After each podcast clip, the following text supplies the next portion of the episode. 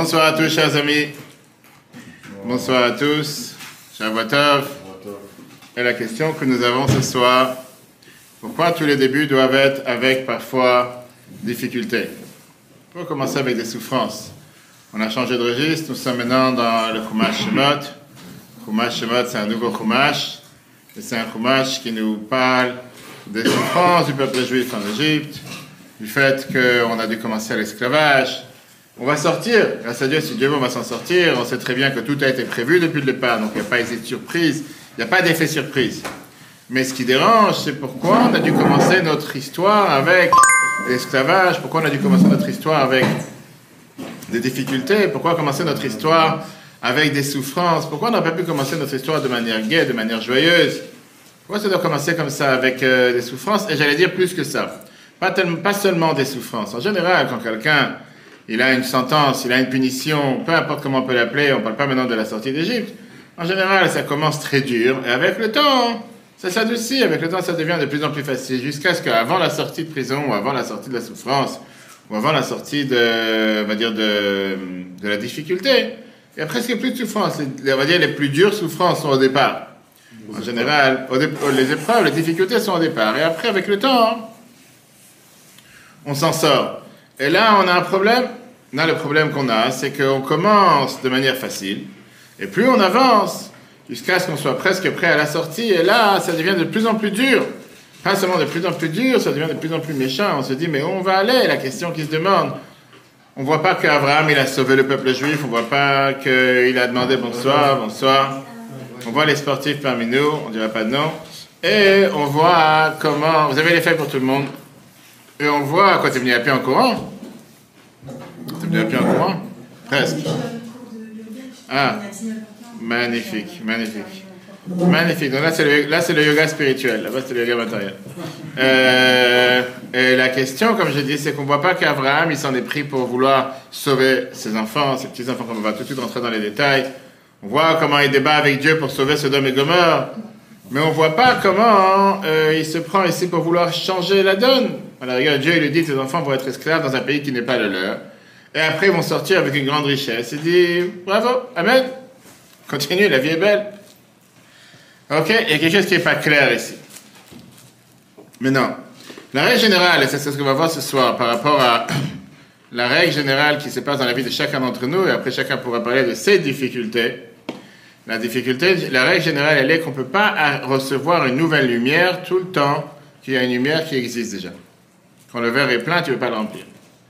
Il faut faire un vide et après pouvoir le remplir. Ça, c'est une règle générale. Tu ne peux pas construire une nouvelle maison avant d'avoir démoli l'ancienne.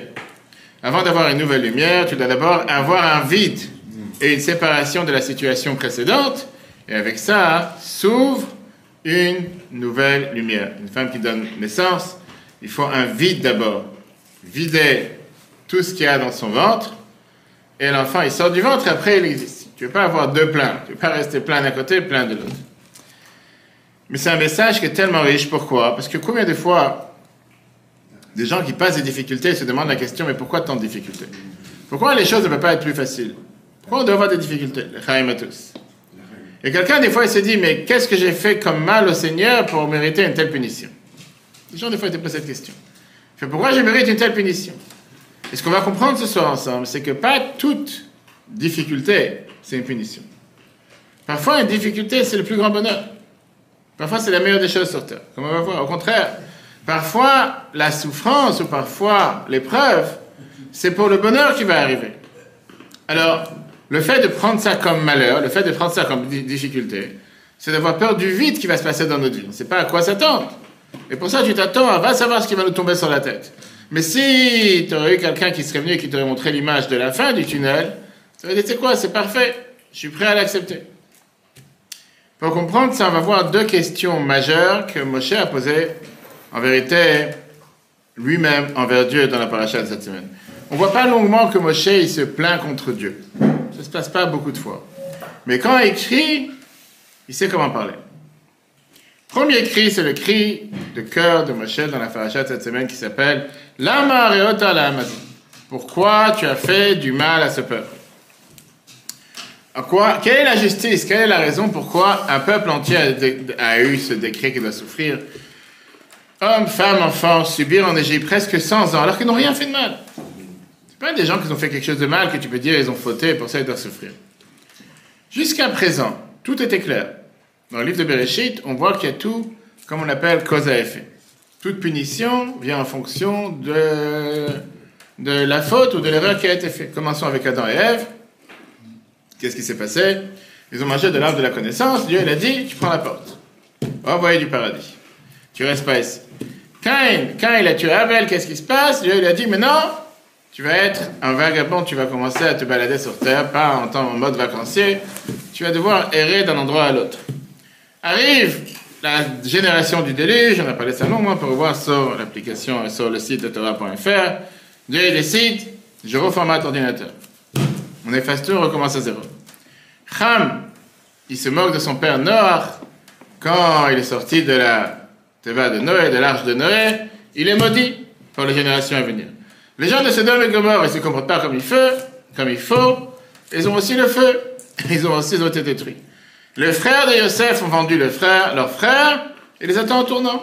Vous allez arriver, et ils commencent à les mettre à leur place, il en prend un en prison, un deuxième en prison, etc.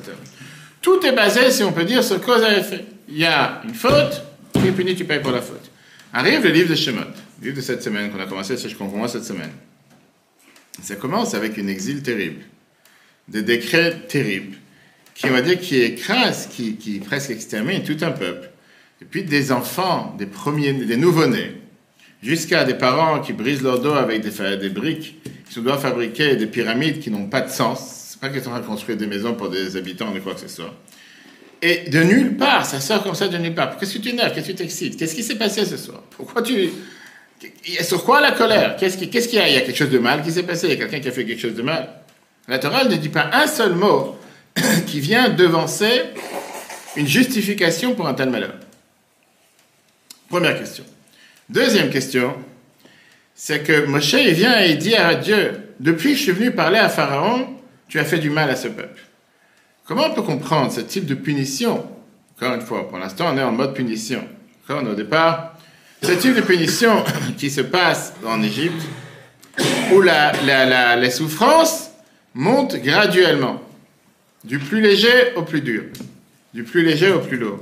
Comme si on peut dire que le noir, l'obscurité, est le plus difficile quand? Juste avant la délivrance. Encore une fois, l'exemple d'une femme enceinte, parce que la Torah prend toujours l'exemple que la délivrance, la sortie d'Égypte, c'est comme une délivrance, une naissance, et que l'exil, c'est comme la, euh, la grossesse, l'accouchement. J'ai jamais été enceinte, mais grâce à Dieu, j'ai la chance d'avoir plusieurs enfants. Et c'est vrai que beaucoup de femmes te disent qu'en général, les souffrances, ils sont toujours au passage. Dès que l'enfant il passe, c'est là qu'il y a les plus grandes difficultés. Ça dépend combien ouvert, si c'est le premier enfant, on a des centaines de détails. Mais y a qui vont te dire que parfois les, plus grandes souffrances, c'est les contractions qui sont au départ. Dans le monde en général, les punitions ou les difficultés, ils, grandissent graduellement. Les jeux plus lourd. Pas le contraire. Soit la personne qui est en colère, qui s'énerve, qui t'a pas fait ce qu'il fallait, tu aurais dû être au à la place de regarder un match, tu prends une claque, il est tellement énervé. Et après, il commence à se calmer. D'accord? Après, après, il commence à graduellement descendre sa colère. Soit la personne qui a fait une faute, au départ, on va dire qu'il a des conditions de punition très dures. Il est enfermé, il est au, au, QD, le quartier disciplinaire. À savoir, il est dans tous ces états. Et après, il commence à, après tu commences à, voilà, tu commences à avoir des permissions, tu commences à sortir en journée, tu reviens la nuit, jusqu'à ce que, bon, après c'est le club et après tu sors. Voilà. On voit ceux qui ont fait l'expérience. Maintenant, ceux qui sont passés par là-bas, tu vois. Mais comment est-ce possible Comment est-ce possible Comment est-ce possible que pendant l'exil en Égypte, là, les choses ont, agi tout à fait le contraire Il y avait une période de 100 ans, un siècle, jusqu'à la mort du dernier des tribus, où tout était vraiment le med. C'était vraiment... C'était comme si quelqu'un est parti en station à Sharm je sais pas où, en Égypte. Vois, nous dit la paracha qu'on a lu ce Shabbat, Vaïchi, Yaakov, Beret, Mitzrayim, qui te dit les 17 meilleures années de sa vie étaient en Égypte. Après, on commençait graduellement euh, l'esclavage. Tu on dit Befarer, travaux forcés, Beferar, avec une bouche tendre. Que Pharaon essayait de, de, séduire les différents esclaves, les chefs des esclaves, en disant Je, vais vous payer un bon salaire, je vais mettre la main à la pâte, je travailler avec vous. Après ça, ça a commencé à devenir vraiment des travaux forcés. Après ça, il y a eu le décret de quoi? De tuer les enfants, déjà dans la maternité, sans accoucher. Et quand ça n'a pas marché, on a eu la police égyptienne, de manière agressive, de kidnapper les enfants et de les noyer vivants dans le Nil. Pas seulement ça, une fois que la lumière arrive, Moshe il arrive en Égypte, Pharaon dit Ah, tu veux leur demander du repos? Pas seulement qu'est-ce qu'ils ont fait jusqu'à maintenant, ils vont continuer à le faire, mais ils vont avoir double. Je ne vais même pas leur dire, leur donner le foin pour pouvoir faire les briques, et bref, tout le monde connaît l'histoire. Ça, ce ne sont pas des questions qui se passent en Égypte. Seulement. Ramban, on va voir Nachmanide au début du livre de Job, qui était quelqu'un qui a énormément souffert. Il te dit que la question qui entraîne majoritairement les gens à perdre la foi, ou la question qui entraîne majoritairement à se dire mais il n'y a pas de Dieu sur terre, c'est pas possible. C'est la première question qu'on a demandé tout à l'heure, le manque de justice. Pourquoi les gens bien souffrent? Pourquoi tu dois faire souffrir des gens qui ne méritent pas de souffrir? Personne n'a pitié sur un rat qui se fait écraser, j'espère. Peut-être il y a des gens qui vont savoir qu'est-ce que, je, qu'est-ce que je viens de dire. En général, tu vois un rat qui s'est fait écraser, tu n'as pas tellement pitié le malheureux, le pauvre, pourquoi il est passé par là. Je sais pas, il y en a peut-être qui ont vu Jean-Claude, peut-être il a pitié sur lui, mais moi, je sais pas. Moi, en général, je les maudis à chaque fois que je les vois. Mais tu as, euh, tu as des gens qui te disent pourquoi, pourquoi des bonnes personnes qui n'ont rien fait de mal, pourquoi, pourquoi ils doivent souffrir dans leur vie? Ramban, il te dit ça au départ du livre de Job. Il te dit, c'est ça qui a engendré à travers toutes les générations cette, je dirais, ce renégat ou les personnes qui se sont révoltées contre Dieu en disant, comment est-ce possible que tu peux avoir dans le monde un juste qui a des souffrances et quelqu'un de mauvais qui a la belle vie sur terre? Pourquoi le chemin de ces mauvaises personnes, c'est un chemin qui réussit Pourquoi cette personne qui a l'air, en tout cas, qui est un tzaddik, pourquoi il est mauvais? Et Ramban te dit, ça c'est le début de la colère de toute nation et de tout peuple. Deuxième question. C'est la question qu'on peut se poser dans nos jours, dans la période dans laquelle nous sommes aujourd'hui. Plus que tous les gens de l'histoire, on vit dans une période qui est pleine de contradictions. D'un côté, on sent que la délivrance elle est plus proche que jamais. On voit des miracles, des juifs qui se réunissent des quatre coins du monde. On voit la Torah qui est sur chaque coin de la planète. Sur chaque appareil digital, tu peux prendre la Torah dans les quatre coins du monde à n'importe quelle heure, H24, 7 jours sur 7. On voit comment la gloire du peuple juif est grande parmi toutes les nations. On voit des choses que nos ancêtres n'ont jamais vues. La médecine, comment se développe. L'abondance, comment se développe. Bref, aujourd'hui, à l'époque, les gens réfléchissaient deux fois avant de prendre une voiture. Aujourd'hui, les gens prennent un avion comme ils prennent une voiture, et encore plus. Aujourd'hui, les gens se déplacent, partent le matin, reviennent le soir. tout est facile. De l'autre côté, tu vois ce qui est la perte des valeurs, la perte de l'idéologie. Tu vois aujourd'hui qu'il y, a ces sentiments de, grossièreté ne parle pas des pubs qu'on voit sur l'arrière des bus quand on marche dans, dans Ponto, etc. Ou à n'importe quel autre endroit. Où tu vois comment il y a une telle agressivité, une telle violence, chose qui ne pas connu dans le passé. Que pour un oui ou pour un non, aujourd'hui, on va poignarder quelqu'un parce qu'il t'a pas laissé passer une place de parking, parce qu'il t'a pas laissé passer devant dans, un, supermarché. Tu vois six jeunes qui sont prêts à massacrer à terre, un jeune qui est déjà tombé par terre. Tout ça pourquoi? Parce qu'il a regardé de travers ou quoi que ce soit. Et le plus, c'est que tu vois que tu sais pas vers qui te tourner. À l'époque, il y avait tellement de tzadikim, tellement de pieux, tellement de justes, et là, il y a de moins en moins. Tu te dis, mais où on va? On va voir aujourd'hui un mauvais discours que le chassid Rabbi de Paris. Lui, c'était quelqu'un qui a vécu à 200 ans. Il est appelé comme ça sur la ville de laquelle il est né en Ukraine. À 13 ans, il connaissait déjà toute la Gemara par cœur. Il années par cœur, livre de Kabbalah, un Rizal. Il était attaché à Admour Azaken, premier rabbi de Chabad, et après son décès, dans son fils, l'Admour Emtsai, deuxième rabbi de Chabad, le Tzemar Tzedek, le troisième, il a écrit dix livres, les plus profonds sur la Torah de Chabad. Et un des livres qu'il a écrit, que rabbi rappelait sans arrêt, pendant la période des trois semaines, la période de la destruction du temple, comprendre quel est le sens de l'exil, qu'est-ce que nous faisons en exil? Pourquoi nous sommes là aujourd'hui? Pourquoi encore en exil? Pourquoi ma chère n'est pas encore là? Et là, on n'a pas de réponse. Clairement, je dis, si vous attendez une réponse de savoir quand est-ce que chère va venir, il fallait poser la semaine dernière avec Yaakov. On a vu ça dans le cours de la semaine dernière. Mais on va voir cette révolution planétaire. Et c'est surtout cette révolution monumentale de la manière de penser que la vie nous a appris, qui est que toute l'explication à l'exil et à la souffrance, elle n'est pas juste. L'exil est tout sauf une punition. Si les gens pensent qu'on est en exil parce qu'on est puni, et que tu as tel et tel malheur parce que tu dois être puni, c'est le contraire, pour avoir un permis de construire. Il faut d'abord avoir ce qu'on appelle un permis de démolir. La démolition fait partie de la construction. C'est, si on peut dire, la fumée qui annonce la grande reconstruction. Mais pour ça, il faut bien d'abord détruire. Quand tu vois un vieux bâtiment qui ne tient pas, et tu vois les grues qui arrivent et qui se commencent à mettre, je sais pas, à faire tout tomber. Tu dis pourquoi le bâtiment il était merveilleux, il était là pendant 10 ans, personne n'a touché, personne n'a rien fait. Tu dis écoute, réfléchis un instant. À la place de ce bâtiment, on va construire quelque chose de magnifique. Pour ça, il faut d'abord tout détruire, il faut tout casser. Comme j'ai dit, la paracha de Shemot, c'est une paracha qui est des plus dures de toute la Torah. Alors, il appelle ça plusieurs fois, il appelle la paracha de l'exil, parce que c'est le début de la descente, le début de la défaite. Chaque verset dans cette paracha, c'est une défaite après défaite, une descente après descente. On va dans l'enfer de plus en plus. On va vers l'enfer. La paracha, pas seulement qu'elle va vers l'enfer, elle termine même pas avec une note positive. On a vu ça Shabbat, on a l'habitude en général, quand on termine un cours, on termine un discours, on termine une paracha, on termine un livre, on termine toujours avec une note positive. Jamais terminé avec une note. Euh, Et là, la paracha termine avec la fameuse question de tous les temps que Moshe demande à Dieu Pourquoi tu fais du mal à ton peuple? Ne sais pas bien demander, la Bible a pris de sa On a le devoir que quand on entend une souffrance du peuple juif, on a le droit de demander à Dieu pourquoi telle souffrance. Les décrets de Pharaon se sont déclinés en trois étapes.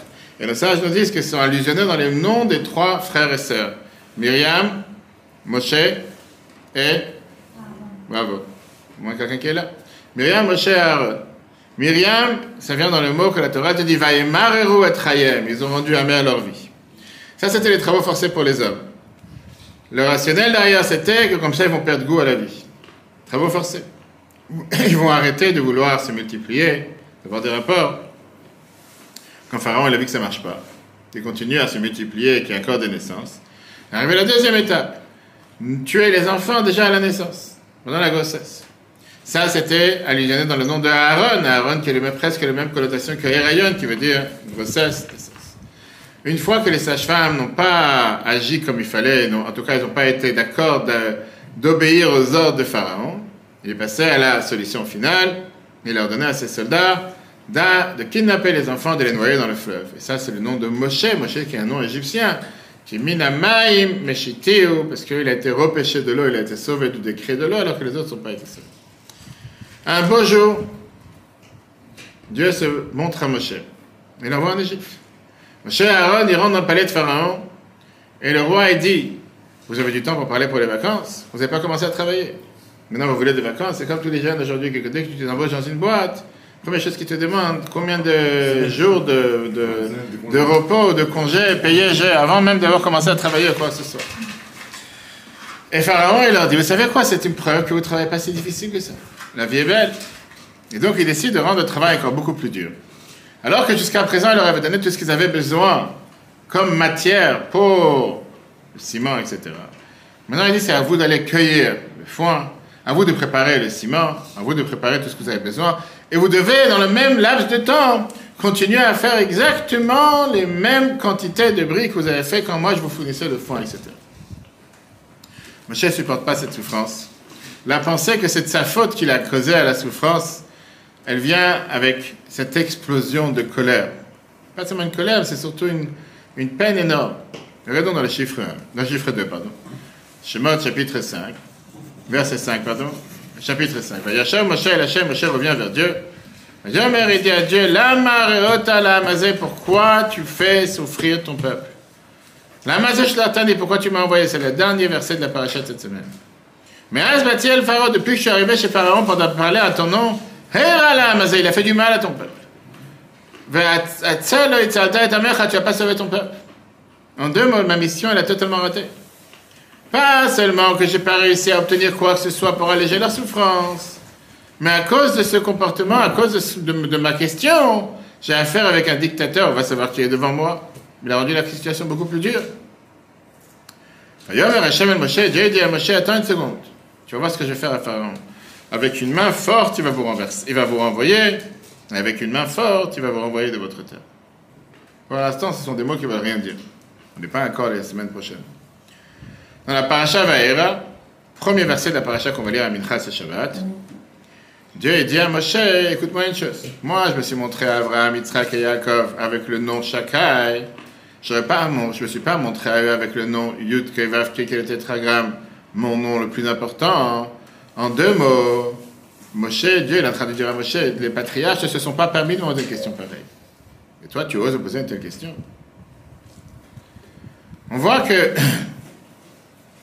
l'argument de Moshe, on peut la décliner en deux. Premièrement, pourquoi tu leur as fait du mal, tout court? Pourquoi tu les fais souffrir? Et deuxièmement, il n'y a pas eu de faute avant. Qu'est-ce qu'ils ont fait comme mal pour mériter une telle souffrance? Ils n'ont rien fait de mal. Ça, c'est le Midrash Rabbah qui nous explique ça dans le chapitre 5, verset 22.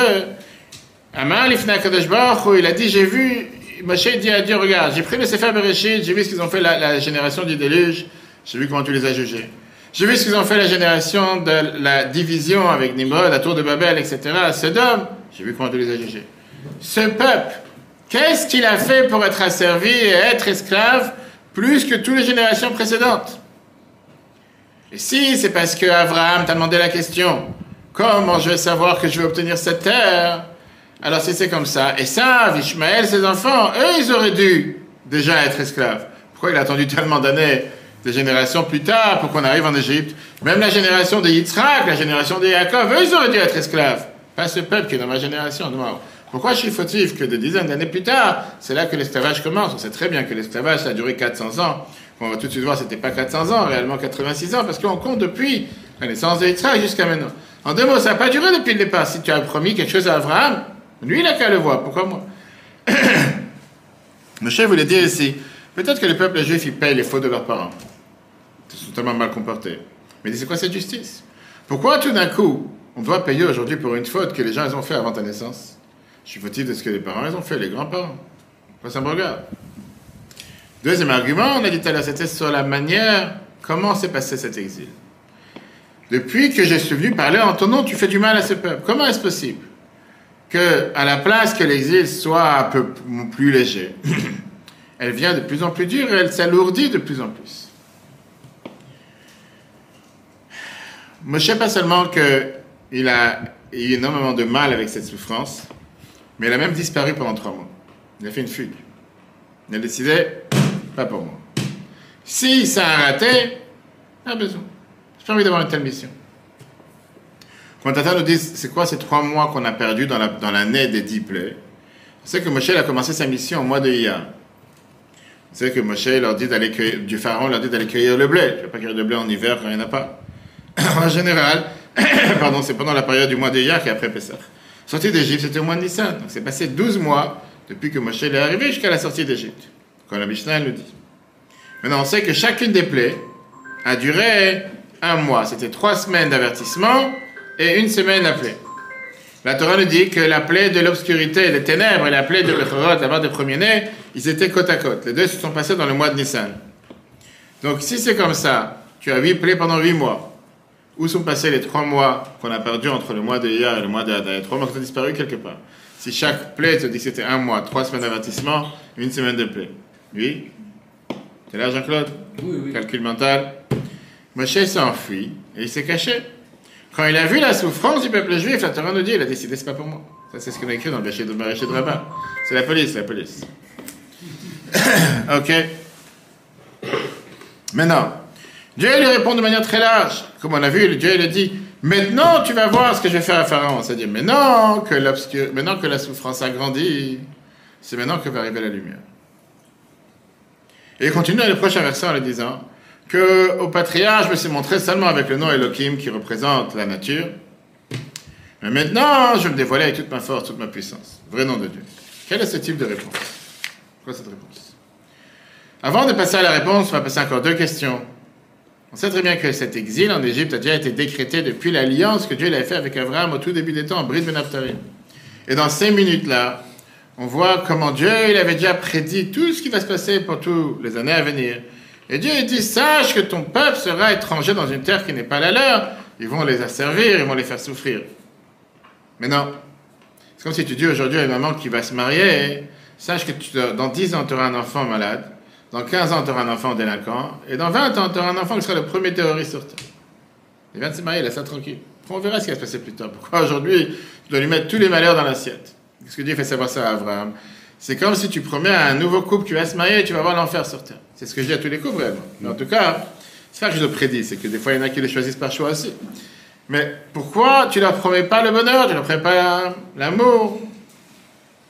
Deuxièmement, ce qui dérange, c'est quand la Torah nous parle de ce qui s'est passé avec Abraham, que Dieu dit à Abraham que tes enfants vont être esclaves dans une génération qui n'est pas la leur, dans un pays qui n'est pas la leur, vont être étrangers, etc. On n'entend nulle part qu'Abraham dit Mais pourquoi? Comment ça se fait? Qu'est-ce qu'ils ont fait de mal? Tu entends quelque chose pareil? La Torah dit pas quelque chose pareil. Quand Dieu va détruire la ville de Sodome et Gomorre, que ce n'étaient pas forcément les meilleures personnes sur terre, c'était les plus grands voyous, les plus grands délinquants, les plus grands terroristes, c'est tout ce que tu veux à la fois. Tout d'un coup, Abraham, il s'en prend à Dieu. Peut-être je trouve quelques justes, peut-être je trouve 45 justes, peut-être 40, peut-être 30, peut-être 20, peut-être 10, il n'a rien trouvé. Si tu veux, il ne peut pas sauver des gens qu'il n'a rien à sauver. Mais ça, on parle des mauvaises personnes. Là, tu parles de ses propres enfants, que Dieu lui dit, tes enfants, dans des générations plus tard, ils vont venir et ils vont souffrir. Abraham dit merci, mon cadeau. Comment est-ce possible Aujourd'hui, tu n'es pas toute seule, on ne peut pas toujours sauter sur toi. Qu'est-ce que tu dis là, Il a faim. Il a faim? Il a vu le, le résultat de, de, de, ses souffrances. Comme je t'ai dit tout à l'heure, quand tu dis aujourd'hui à une maman qui va se marier, une femme qui va se marier, ton mariage, ça va être le plus grand enfer sur terre, tu vas souffrir toute ta vie. Mais dans 25 ans, tu vas trouver le bonheur. C'est quoi, laisse-moi tranquille. j'ai pas besoin de trouver 25 ans de bonheur, laisse-moi, j'ai pas envie ni souffrir ni bonheur, laisse-moi laisse comme je suis aujourd'hui, ça va, tout va bien. Alors C'est le but de ces souffrances. Et alors ben, Il savait que le but de ces souffrances, c'était, je pense, hein, l'élévation spirituelle. Et donc Et donc, du coup, il, il sentait que c'était nécessaire de passer par ces souffrances pour aboutir à, à, au. Donc si je te dis mariage, ça sera l'enfer. Parce qu'il y a un but dans ces souffrances. Et pourquoi pas? C'est ce que tu es en train de dire. C'est dur. C'est ce que tu es en train de dire. Oui, Je comprends français. souffrir, On se marie pas dans ce cas-là. Non, mais ça c'est pour les gens normaux, mais on parle pas des gens normaux, on parle des gens qui ne sont pas forcément normaux. Je demande. Qu'est-ce que tu dis, Lorraine? Est-ce que c'est la, la, la bétarone qui prend le dessus on, parle- on est, on est terre à terre, et ce n'est pas mystique, la vérité. La mystique. Je, on parle entre êtres humains. Je te dis, tu vas te marier, tu vas vivre l'enfer pendant 10 ans, mais après, tu vas devenir milliardaire. Je sais pas si quelqu'un normal il va te dire, je préfère passer par l'enfer. C'est pas quel enfer t'attend. Pourquoi tu parles? À moins que tu vas dire oui, moi je dirais non. Ça dépend toi ta vie elle va être très compliquée, mais si tu travailles euh, très très dur et que tu souffres beaucoup, tes enfants eux ils vont tout avoir, on est capable de le faire pour les enfants. Tu sais pas à quoi t'attendre, tu sais pas à quelle sauce tu vas être mangé non plus. Heureusement, la foi, je dis. Je sais pas, c'est pas que tu as compliqué quoi, que tu as travaillé de 10h du matin à 10h du soir. Pas ça qu'on parle. Il a, réagi, il a réagi de la même façon quand il lui a demandé d'aller sacrifier son fils. C'est une réparation. Il n'a pas, il a pas posé de questions, il a. Il a il- Tout d'abord, c'était un test. C'est pas qu'il a pas sacrifié. Il savait très bien que c'était un test parce qu'il a dit qu'on dise pas que les prochaines neuf, ép- les premières neuf épreuves que tu as eues, qu'on dise pas que c'était en vain. Alors au moins que celui-là, ça soit sérieux. D'accord? Et il savait très bien que ça allait pas se passer. Oui Qu'est-ce que tu disais? La réparation. Réparation. Réparation. Qu'est-ce que ça dit réparation? Bah, on anticipe, entre guillemets. Les fautes. C'est l'inverse du coup de. Voilà, à trois reprises, on va voir, chers amis, à trois reprises, on va voir que la Torah nous donne une raison logique à la souffrance d'Égypte. Dans la Torah, dans la Bible. Chiffre numéro 3. Dans Dvarim, Deutéronome, chapitre 4, verset 20. Enfin, Yetzi Etrem et Kour je vous ai fait sortir de tout ce qui est, on va dire, cette, euh, c'est quoi le Kour Barzel On appelle ça comme les mines. Les mines qui, qui existent sur Terre aujourd'hui où il y a des, des mineurs. On appelle ça dans. Ouais, De-. Les mines, c'est les gens vont chercher le charbon, ils vont chercher, d'accord C'est ça que je parle. Oui, c'est mine. Ah, des mines, C'est ça. Des mines, exactement, les, mines, les mineurs qui à la terre. Des mines, c'est comme ça qu'on appelle. Combien de fois on entend des fois qu'ils ont été assouvés ou qu'ils ont été engloutis ou qu'ils ont été pas réussi à sortir. Donc des mines de, où il y a, du, où il y a de- du, du- du- Là on parle de la matière première qui sont la ferraille. Ça c'est comme ça que la Torah elle appelle l'Égypte. Dans Mlachim c'est écrit, encore une fois, cours à Barzel. Et dans Jérémie, chapitre 11, encore une fois le même terme. De quoi, à quoi on fait allusion? Torah vient de dire, c'était comme quand tu vas aujourd'hui travailler à chaud sur le feu, quand tu veux sortir tout ce qui est l'or, l'argent, la matière argent, de la terre en général, c'est avec un feu qui est énormément puissant, qui te fait couler l'or d'un côté et qui te fait enlever les déchets de l'autre. Quand tu enlèves des, des matières ou des minéraux qui sont très très chers de la terre, du fin fond de la terre, pour préparer avec ça du métal, ou de l'aluminium, ou de la ferraille, ou de l'argent, ou de l'or, on doit chauffer le, ma- la, le maté- le- comment ça, le- la matière première, on doit, la, on doit la chauffer de manière très très chaude. Avec ça, on sépare les déchets qui ont collé cette première matière, que ce soit l'or ou l'argent, etc. Et après ça, on peut avoir... Le peuple juif était arrivé maintenant à une situation qui était un changement dramatique par rapport à tout ce qui était la création du monde jusqu'à présent. Il se préparait pour devenir le peuple élu, le peuple choisi. Mamlechet Kohanim Begoy Kadosh, qui veut dire le peuple des prêtres, peuple saint. La Chassidut, c'est expliqué que le peuple juif, il est, si on peut dire, la cinquième, pas la cinquième colonne, le cinquième niveau dans ce que Dieu a créé sur terre. Il y a le minéral, le végétal, les animaux, l'être humain, et il y a le peuple juif. Ça ne veut pas dire qu'on est supérieur à tous. Mais oui, un degré plus haut. Pourquoi un degré plus haut? Parce que la distance entre un juif et n'importe quelle personne qui est un être humain sur Terre, c'est comme la distance qu'il y a entre le, végétal et l'être humain. Pourquoi? Parce qu'un être humain, tout court, il, a, il est soumis, on va dire, il est asservi à ses propres besoins personnels. Alors qu'un juif, on demande de lui de ne pas chercher à remplir ses propres besoins, mais à chercher à remplir ce qui est la volonté de Dieu, de voir la divinité sur terre. Pas seulement se soucier de ce que moi j'ai besoin, ce que moi je désire, ce qu'on étudie dans le. La différence entre l'âme divine et l'âme animale, que l'âme animale cherche toujours à se dire que son ego est au centre, alors qu'un juif, c'est Dieu qui est au centre. Mon ego doit être mis de côté. Ok. Mais ça, c'est contre la nature. Pourquoi c'est contre la nature? Parce que pour passer un tel métamorphose, pour passer un tel changement, il faut d'abord briser le fer. Il faut briser la matière première. Et ça, c'était la- l'esclavage en Égypte, qui a forcé les Juifs qui, à l'époque, il ne faut pas oublier que ce n'était pas du tout la période des, enfants de Yosef, de Yaakov, c'était une nouvelle génération qui pouvait faire en quoi qui était de briser cet ego, de briser cette autoconfiance en soi, cette autosatisfaction, savoir que je peux m'appuyer que sur moi-même ou sur les autres, et à la place commencer à lever les yeux vers le ciel, c'est-à-dire qu'il y a un Dieu sur terre. C'était, si on peut dire, la manière comme aujourd'hui on prépare des gens pour la BRI, ou pour la GIPN, ou pour les soldats d'élite de Tzal, ou pour le FBI, quoi. Tout cette- ce voyage qu'ils font, que tout celui qui a vu comment ces entraînements, il a pitié pour les gens qui le passent, et il se dit, mais quel enfer, mais qu'est-ce qu'il leur a demandé?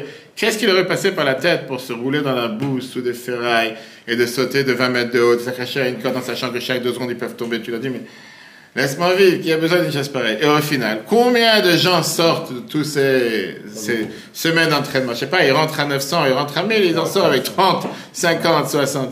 Alors c'est pas qu'ils sont morts au milieu, mais combien ils ont lâché, combien... C'est pas pour eux. Et tu te dis, au final, on a besoin aussi des gens pareils. Mais il faut être prêt à passer tout ce voyage, et c'est un voyage difficile.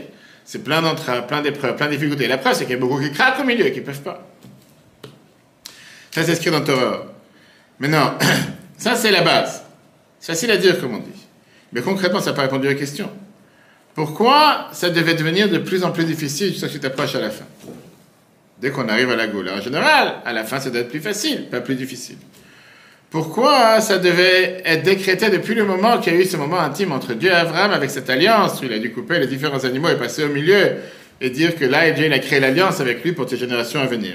Et surtout, comment on accepte ce silence d'Abraham? On dit que c'était une bonne nouvelle.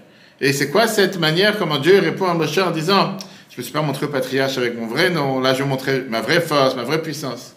Des choses ne sont pas claires. Regardons d'abord avec une histoire de l'Agmara. Chapitre 4, Baba Metzia 85a. Rabbi Zera, quand il est arrivé en Israël, en terre d'Israël, il a jeûné 100 jeûnes afin d'oublier l'Agmara, la Talmud qu'il a appris en Babylone, à l'époque en Irak, pour pouvoir pas, pas, pas, se confondre. Rashi te dit, ceux qui apprenaient l'Agmara en Israël, c'était pas la Talmud du Rishal, mais c'est un Agmara dans lequel il n'y a pas de débat, il n'y a pas de question, tout est clair, tout est limpide. L'Agmara de Bavli, c'est il n'y a que des débats, des fois tu peux avoir des dizaines. Donc il ne voulait pas être confus, il ne voulait pas avoir commencé à se confondre. Il a décidé de jeûner sans jeûne pour tout oublier, reformater le cerveau, c'était la manière de reformater à l'époque. Et comme ça, il pourrait apprendre de manière claire. Mais non. On a une règle dans la halakha qu'on n'a pas le d'oublier la Torah. Quand tu as appris, tu n'as pas le droit d'oublier, tu dois réviser ce que tu apprends. Là, Rabbi il brise son corps, son corps. Jeûne sans jeûne pour pouvoir oublier une manière d'étudier, pour pouvoir après se fier à une nouvelle manière d'étudier. Pourquoi il a fait une chose pareille? La Torah nous dit qu'est-ce que ça veut dire avoir un cerveau créatif? Qu'est-ce que ça veut dire un cerveau créatif? Ça, c'est aujourd'hui un des, clés numéro un dans le monde des affaires où les gens ils cherchent à chaque fois la créativité. Comment innover? Comment trouver, la, la, la, pas la fin, comment trouver la, euh, le, point miraculeux dans, ce qu'on fait depuis 10 ans qui va faire booster la compagnie et la société vers un nouveau niveau, vers quelque chose. Comment découvrir quelque chose qu'on fait tout le temps, mais que personne n'avait pensé à, ah, une merveilleuse idée, et ça, ça fait repartir. D'accord Comment pouvoir découvrir quelque chose de nouveau? Et l'Agmara te dit, tu sais quoi?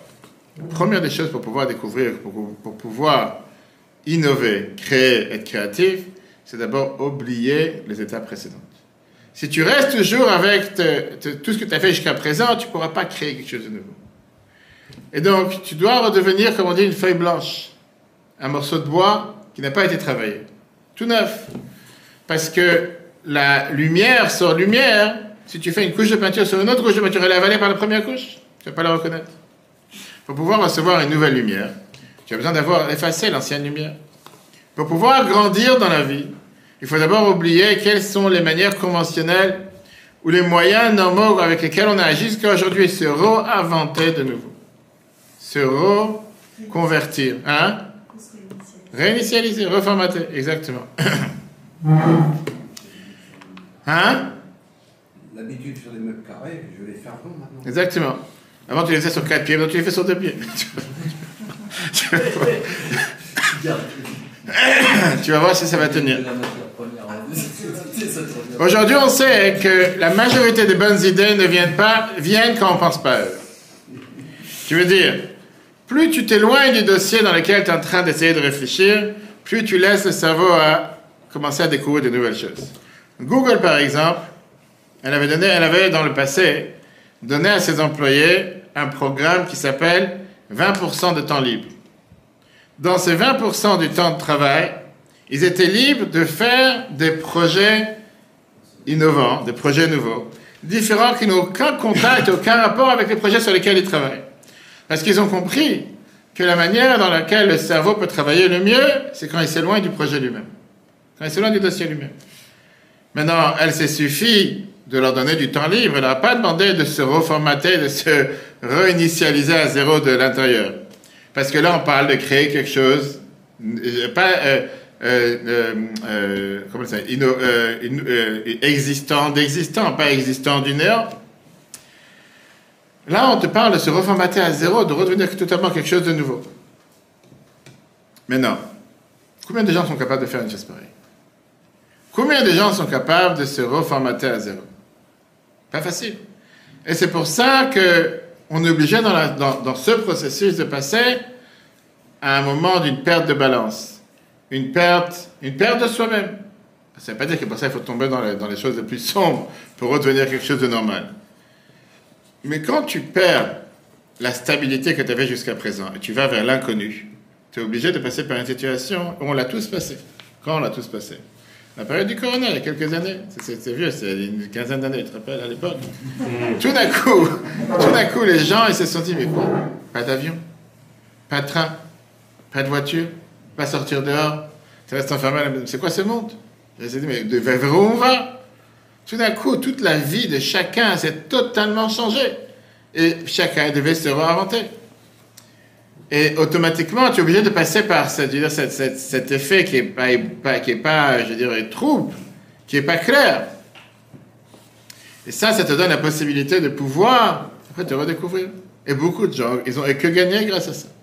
Ils ont commencé à découvrir comment il y a tellement de moyens de pouvoir communiquer sans se déplacer, travailler en faisant télétravail officiellement pour certains, euh, et après, c'était combien qui se sont reconnus les vraies valeurs, investir dans leur couple, investir dans leurs femmes, dans leurs enfants, investir dans l'étude, bref, des centaines de choses. Donc, ça se peut que tu peux oublier le Talmud Bavli, le Talmud de Babylone, mais tu n'as pas encore pris l'approche du Talmud de Yerushalmi, mais en plein milieu des deux, c'est très trouble, c'est pas clair. Et plein de fois, quand tu essaies de découvrir, de comprendre quelque chose de nouveau, et on peut voir ça même dans ceux qui font des, comment ça, des, exercices de maths, plus tu rentres dans les détails, plus d'un coup tu as ce qu'on appelle un blackout. Tu sais plus où y aller, tu, es totalement perdu. Tu vois, tu peux plus rien voir. Tu peux plus être capable de recevoir aucune information. Plus pire que ça. Parfois, tu peux avoir des serpents et des scorpions qui commencent à te faire dévier du bon chemin. Parfois, tu peux tomber dans des choses très très graves. Parfois, tu peux sentir un vide et tu peux avoir un tel doute interne qui déstabilise ton, ta confiance en soi, qui déstabilise ta tranquillité. Et parfois, tu peux même avoir des, compé- des compétiteurs extérieurs, qui, euh, oui, c'est comme ça dit, des compétiteurs extérieurs, qui viennent et qui peuvent utiliser ta faiblesse pour attraper justement le vide que toi tu as laissé. Des concurrents, exactement. Rappelez-moi, à la fin, si on a le temps, j'ai rencontré une histoire sur ça. Le prophète Daniel, il vient et raconte dans son chapitre 4, verset 16, l'histoire qu'il y avait à l'époque le roi Nebuchadnezzar, Nebuchadnezzar, qui a eu son fameux rêve qu'il a totalement bouleversé.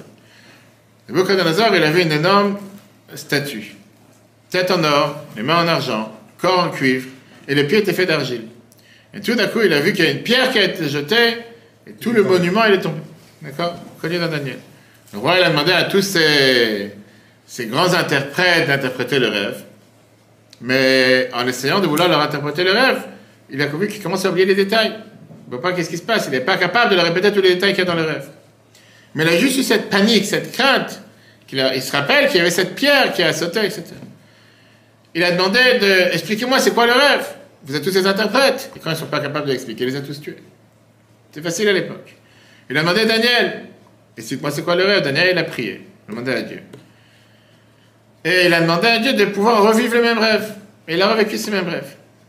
Et le verset nous dit qu'une fois qu'il a commencé à revivre ce même rêve, une fois qu'il s'est réveillé du rêve, il a eu comme un vide dans le cerveau, dans lequel c'était totalement noir, il ne pouvait rien comprendre. Et là, tout d'un coup, il a eu plein d'idées qui sont entrées dans le cerveau. Et à la fin, il s'est libéré. Il a attrapé cette lumière dans tous les détails. Il a pu expliquer c'est quoi le rêve. En expliquant que le royaume de Babel, qui est énormément puissant, va s'écrouler, va s'effondrer. Avec ça, tous les autres royaumes qui vont arriver plus tard. Jusqu'à ce que la lumière de Dieu va venir avec les États d'Israël, etc. Et donc, pour pouvoir recevoir une nouvelle lumière, on a besoin de deux choses. Tout d'abord, oublier les habitudes précédentes, les manières précédentes, comment on a agi. Et deuxièmement, passer par un vide, passer par un noir, et parfois avoir des idées folles. Mais des fois, c'est juste ces idées folles qui ont créé les plus belles choses sur Terre. Jusqu'à ce que petit à petit, va s'asseoir, va s'installer cette nouvelle lumière sur un parterre solide. Et tu vois ça par rapport à tous ceux qui travaillent dans la cuisine, tous ceux qui font des grandes idées, qui essaient de découvrir de nouveaux goûts, de nouveaux plats, etc. Tu parles, ben, il y a 20 ans en arrière, tu dis aux gens qu'on allait cuisiner terre et mer, cuit, euh, cu- euh, cru, cuit, salé, sucré, et va savoir quoi d'autre. Tu t'aurais pris pour un fou. Prendre des livres de cuisson d'il y a 20 ans, 15 ans, je sais pas, je suis pas un pro, je suis pas un master chef dans la cuisine, mais c'est que ça n'existait pas des choses pareilles. Tout d'un coup, aujourd'hui, on t'a inventé euh, les choses, plus c'est cru, plus c'est bon, va savoir. À l'époque, c'est plus, plus mauvais. Plus, et après, on commence à te mélanger la terre et la mer. On commence à te mélanger le, le cru, le cuit, salé, sucré. Et, et d'où est venu tous ces C'est des gens qui sont osés en se disant, on va casser les codes connus. On va casser les, les codes habitués. On va essayer de faire en sorte qu'on on n'écoute pas. C'est pas seulement innover, c'est pas innover à, à travers de ce qu'on sait sur les bases. Il n'y a plus de bases. Casse toutes ces bases, on change. Qui a dit qu'il faut se fier aux bases? On va changer les choses d'une manière. La chassidoute te dit que ça, c'est pas quelque chose qui se passe seulement pour l'humain. Se passe dans tous les différents aspects de la nature que Dieu a mis sur terre. Par l'humain, l'animal et le végétal. Quand tu plantes une graine dans la terre, pour pouvoir avoir un arbre qui va donner des fruits à pousser, d'abord, il faut que la graine se décompose totalement pour pouvoir donner naissance à l'arbre. Avant que le poussin il grandit ou il mûrit dans l'œuf, tu as en général la partie interne qui commence à noircir. La partie intérieure qui commence à noircir et c'est après que le poussin commence à sortir. La cause, c'est que tu ne peux pas créer une nouvelle construction, un nouveau bâtiment sans précédent par rapport au bâtiment précédent. Tout le temps que tu l'utilises, les mêmes habits, tu utilises les mêmes, les mêmes euh, modalités, les mêmes fonctions. Tu dois d'abord casser toute l'enveloppe extérieure, l'ancien bâtiment, pour pouvoir donner naissance et de pouvoir donner naissance à une nouvelle possibilité qui est totalement différente. Ça, la Bible écrit en 1959. Tout ça, c'est quand ça vient à partir de l'homme. Une décision de l'homme sur la graine du fruit, par exemple. Maintenant, qu'est-ce qui se passe quand la lumière, elle vient du haut? Quand la lumière, elle vient d'en haut Quand Dieu, il se réveille et quand Dieu, il essaie de nous secouer pour se rapprocher de lui. Pareil, tout le temps qu'on reçoit de l'abondance de Dieu, c'est ce qui nous donne la stabilité dans la vie. Et parfois, Dieu, il veut faire une mise à jour. 2.0, 3.0, et veut nous emmener à des niveaux beaucoup plus élevés. pouvoir éclairer des lumières divines qui sont beaucoup plus élevées, qui vont mettre à jour, qui vont élever notre âme à un lien tout à fait nouveau entre nous et lui. Ou matériellement parlant, nous donner la possibilité de pouvoir franchir la barrière, fonder une famille, avoir des enfants, richesse, réussir dans les affaires, etc. Se reproduit encore une fois ce même processus, et là ça commence par la elle-même, par la sainteté, qui veut dire D'abord, Dieu n'a pas envoyé cette nouvelle lumière jusqu'à ce qu'il enlève ce qu'il y avait jusqu'à présent. Un reformatage. D'abord, il va s'éloigner, si on peut dire, pour créer cette abondance qui va éclairer dans tous les différents aspects de la création du monde. D'abord, il va déraciner ce qui existe, et à ce moment-là, il donne la place à cette nouvelle lumière. Alors oui, pendant ce vide, pendant ce blackout, il y a une obscurité. Tu sens des fois que tu es tout seul, parce que tu te sens, totalement isolé, totalement perdu. Et tu te poses la question que David Amalek demande dans les psaumes, mon Dieu, mon Dieu, là, Zaftani, pourquoi tu m'as abandonné? Tu penses que c'est un moment d'abandon? Pourquoi tu m'as laissé marcher tout seul dans l'obscurité? Plus que ça, parfois ça peut déstabiliser l'ordre général ou la, euh, l'habitude, le socle sur lequel tu étais habitué jusqu'à présent. Parfois, pendant ce moment de noir, peut avoir des forces négatives, des forces extérieures qui peuvent déstabiliser toute une personne. Et là vient le plus grand défi. Le plus grand défi, c'est de ne pas oublier pourquoi il y a ce noir, pourquoi il y a ce blanc. De tenir ce qu'on appelle la, poignée de la porte du palais du roi. Et se rappeler qu'au contraire, ce moment de noir, c'est entre les deux. Mais c'est seulement un moment de noir qui nous rapproche vers la lumière qui arrive. Ne pas considérer ce moment de noir comme ça, c'est le but. Ça, des gens que disent à ce moment-là, ils lâchent. Donc, c'est le fait de reconnaître qu'en réalité, il y a quelque chose de nouveau qui va grandir. Quand cette graine, elle s'est totalement décomposée, c'est pas le but qu'elle soit décomposée. Le but, c'est qu'à travers cette décomposition, tu as l'arbre qui va commencer à grandir. Et automatiquement, ne pas s'arrêter en disant, mais attention, la construction, ça sert à rien. La construction arrive. À quoi ça représente? Rabbi Père te compare ça à un prof qui enseigne à un élève. Le lien, c'est un lien direct, et il essaye d'élever les connaissances de l'élève à un niveau plus élevé. Tout d'un coup, il a une idée qui remonte dans la tête. Alors il essaie d'attraper cette idée, mais il n'arrive pas parce qu'il est encore en train d'expliquer avec la vieille manière ou l'idée précédente qu'il était en train d'expliquer, donc il est obligé de s'arrêter. S'éloigner de l'élève et commencer à se concentrer dans soi-même. Essayer de comprendre lui-même c'est quoi cette nouvelle idée qu'elle s'installe dans sa tête correctement. Après, il pourra la transmettre. Chez l'élève, ils sont tout d'un coup un blanc, ils sont tout d'un coup un vide, ils sont tout d'un coup une crainte. C'est qu'est-ce qui se passe? Le prof n'est pas venu ou le prof il a arrêté d'enseigner. Il a abandonné. Il veut pas de moi, je me suis mal comporté. Il sent ce vide. Et tout d'un coup peut pénétrer à l'intérieur n'importe quelle bêtise, n'importe quel démon, n'importe quelle mauvaise idée. Mais quelqu'un qui est un élève qui est transmis, quelqu'un qui est, qui, est, qui est focalisé, il ne va pas lâcher l'affaire au milieu. Parce qu'il sait que son maître, est en train de réfléchir, il est en train d'avoir cette idée. Et que tout d'un coup, il va pouvoir lui donner cette idée avec encore un plus grand éclat, une plus grande joie que ce c'était jusqu'à présent. Il voit cette nouvelle lumière qui va arriver, qui va éclairer chez lui, qui va le faire monter à des niveaux beaucoup plus importants. Et donc, il oublie la manière comment il a appris jusqu'à présent et il essaie maintenant de se focaliser sur les nouvelles idées que son maître va lui enseigner. Ça, c'est la réponse que Dieu dit à Moshe. Maintenant, tu vas voir ce que je vais faire à Pharaon. Maintenant qu'on est arrivé à un tel niveau d'obscurité, ça montre la grande lumière qui va arriver. Parce que l'obscurité et la souffrance en Égypte, ce n'est pas un témoignage que je vous ai abandonné. Et bien au contraire, ça montre, c'est la décomposition qui se passe juste avant que la grande lumière arrive. Mais il faut passer par cette étape. Jusqu'à présent, j'ai parlé avec les patriarches, avec lequel chacun, qui veut dire le premier nom de Dieu, le nom d'Elohim, qui est le nom qui est contre numérique 86, qui veut dire la nature. Je n'aurais pas fait savoir mon vrai nom, le nom de Dieu. Matin Torah, Nochi Hashem Elokecha, je suis Dieu ton Dieu. Là, je vais éclairer avec toute ma puissance. Pour ça, il faut d'abord se séparer, il faut faire le vide avec la force, la lumière précédente. Cette, ce voilage divin peut créer l'obscurité dans le monde, qu'on peut penser créer un vide chez le peuple juif, et parfois à cause de ça peut venir à la place tout ce qui était les forces du mal, les forces égyptiennes, la grossièreté de Pharaon, qui peut agir parfois avec force cruelle contre le peuple juif. Mais c'est juste grâce à cette obscurité que éclaire la lumière. le fait que l'obscurité se renforce et le fait que l'obscurité ne s'affaiblit pas, comme ça aurait dû être, ça montre même que l'exil n'est pas une punition, mais c'est une manière de pouvoir euh, transformer et amener la lumière à un niveau beaucoup plus élevé. Plus la lumière va être grande, plus la décomposition au milieu est beaucoup plus épaisse, jusqu'à ce qu'arrive la plus grande lumière. Rabbi Al continue dans son discours en te disant c'est la même chose avec l'épaisseur de l'obscurité qu'il y a dans nos jours, qui est parfois de plus en plus épaisse. Aucune faute justifie une telle punition qui est de plus en plus grave, qui peut te paraître comme quelque chose de plus en plus dur. Mais ce n'est pas une punition, bien au contraire. Le monde ressent comment la Géoula, la délivrance arrive. Et pour ça qu'il se décompose de tout ce qu'on était habitué à penser jusqu'à présent. Il n'y a rien d'intermédiaire qui peut les suffire. Il faut vraiment réinitialiser tout. On voit aujourd'hui, je parlais avec quelqu'un hier, tous ceux qui entendent, qui entendent les nouvelles, qui se font un plaisir d'entendre les nouvelles tous les jours, se rappellent comment tous les va dire les prédicateurs qui sont dans le gouvernement, que depuis deux mois, ils nous ont dit cet hiver, coupure d'électricité, il va faire moins 10, il va faire moins 20. Tout à coup, tu te retrouves, le bon Dieu l'a dit, vous savez quoi? Il y aura l'automne en hiver. Tu vois, aujourd'hui, dans n'importe quel pays européen, il n'y a pas de neige. Tu vois, aujourd'hui, je parlais avec mon ami qui est à Basel, en Suisse, il m'a envoyé une photo, il m'a dit, tu vois toute cette esplanade? Chaque année à cette période, c'est couvert de neige, il fait vert, tu vois la pelouse. Je sais pas, il a disparu. Tu parles en France, il fait 11, il fait 15. Mais tous ces mêmes personnes continuent à dire attention, ce qu'on a prédit, ça va se passer.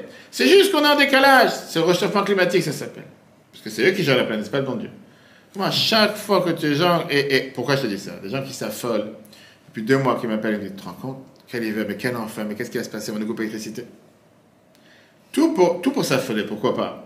Et le pire, c'est qu'ils mettent des nouvelles 20 fois par jour et ça répète en continu tous les 10 minutes. Et les gens, c'est pas une psychose. C'est que même l'hôpital psychiatrique la plus remplie sur Terre ne suffira pas pour les interner. Parce qu'ils sont tellement convaincus qu'on va dans l'enfer. Alors que j'ai dit, si tu n'écoutes pas les nouvelles, tu vis tranquille, qu'est-ce qu'il y a? Dieu, il a fait en sorte que oui, en plein janvier, tu peux sortir sans manteau dans la rue. C'est quoi C'est un malheur? Non, mais c'est pas normal. Et qui a dit que ça doit être normal? Qui a dit que tu dois forcément avoir un manteau et des gants et une écharpe? T'as beaucoup de pays sur Terre où c'est pas comme ça. Que ce soit en Argentine, au Brésil, en Australie, c'est pas, pas le bout du monde. Ils vivent comme ça au mois de janvier. Mais comme dans ta tête, c'est obligé que ça doit être. Et puisqu'on t'a promis que tu n'auras pas d'électricité, et qu'on va te couper l'électricité, et que tu vas avoir l'enfer, et va savoir comment. Et pour ça qu'on te bourre la tête du matin, je te faites attention, fermez les lumières, fermez les chauffages, parce que va savoir ce qui va vous arriver. Quand tu vois que le monde est en train de se reformater. Alors après, tu auras des gens qui, pour leur, tranquillité, ils vont toujours trouver. Mais il y a une raison. Ça, c'est parce qu'il y a 25 ans, tes parents, ils ont utilisé la lumière sans compter. Ça a fait en sorte qu'aujourd'hui, tu n'as plus de lumière. Quelqu'un qui veut vivre dans le. Je disais à quelqu'un hier. Quelqu'un qui veut vivre dans le noir.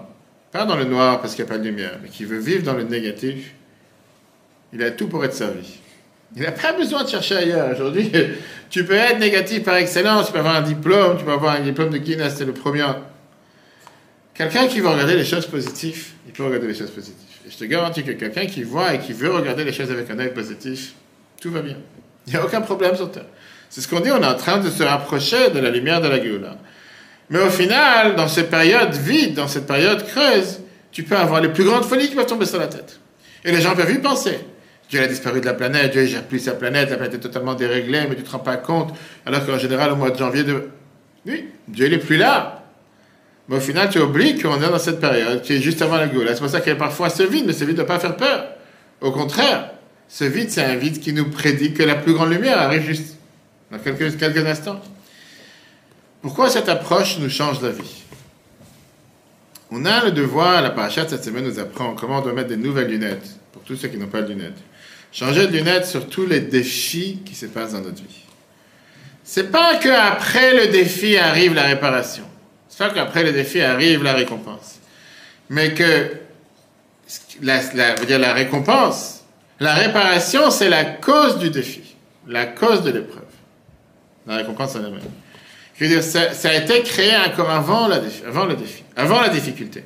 Pour pouvoir recevoir cette bonheur, pour pouvoir recevoir cette bénédiction, Dieu a créé d'abord ce noir. Et donc cette difficulté, ce n'est pas un ennemi de la réussite, mais c'est la préface à la réussite. Et tu dois y passer par cette difficulté pour pouvoir arriver à la réussite. Après que tu ressens ce dévoilement qui arrive, le niveau vers lequel Dieu veut t'emmener. Et là, on peut comprendre qu'on a parlé Shabbat, pourquoi un mariage, à la fin de la qu'est-ce qu'on fait? On casse un verre, pas sur la tête de sa femme comme tombe l'habitude, mais en général, pour souhaiter Mazal Tov, et tout le monde est content, etc.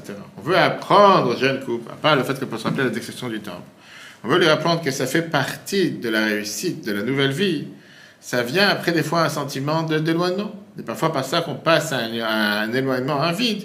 On peut ressentir encore plus la réussite. Parfois, une fois qu'on a cassé le verre, c'est à ce moment-là qu'on ressent le bonheur. C'est pour ça qu'on commence à s'éclater, on commence à être tellement joyeux.